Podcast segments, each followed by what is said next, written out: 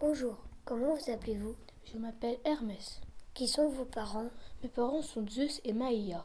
Quel monstre avez-vous vaincu J'ai vaincu Argus, le dieu sans yeux, fils d'Arestor et de Mycène. C'est un géant. Il était chargé par Héra de garder Io, une nymphe que convoitait Zeus. Quels sont ses pouvoirs Il avait des pouvoirs surnaturels. Il voyait tout, 50 yeux qui dormaient et 50 yeux qui veillaient.